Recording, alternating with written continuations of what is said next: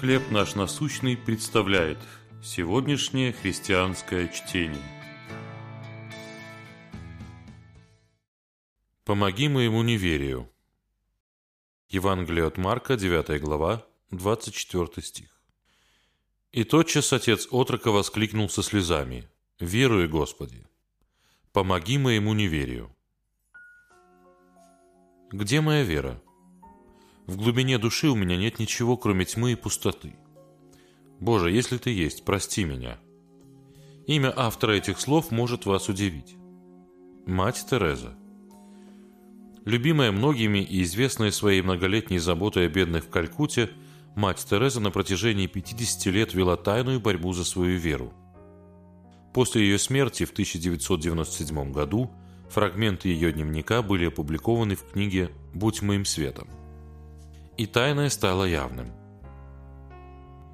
Что нам делать со своими сомнениями или ситуациями, когда мы не видим Божьего присутствия в своей жизни? Некоторые верующие страдают от таких явлений больше, чем другие. Но так или иначе, всех христиан посещают мгновения или даже периоды сомнений. Я благодарен Богу, что Он оставил в Библии прекрасную и парадоксальную молитву, выражающую как веру, так и ее отсутствие. В Евангелии от Марка рассказывается, как отец привел к Иисусу своего одержимого сына. В ответ на просьбу об изгнании беса Иисус сказал, что все возможно верующему. И тогда отец мальчика со слезами воскликнул, «Верую, Господи, помоги моему неверию». Это искреннее восклицание побуждает всех, борющихся с сомнениями, доверить их Богу, уповая на то, что Он может укрепить нашу веру и сохранить нас в самых глубоких и темных долинах, которые нам предстоит преодолеть. Приходилось ли вам бороться с сомнениями на своем духовном пути?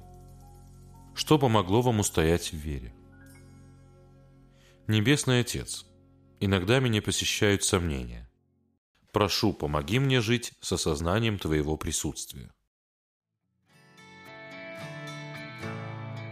Чтение на сегодня предоставлено служением «Хлеб наш насущный». Еще больше материалов вы найдете у нас на сайте, в соцсетях и YouTube.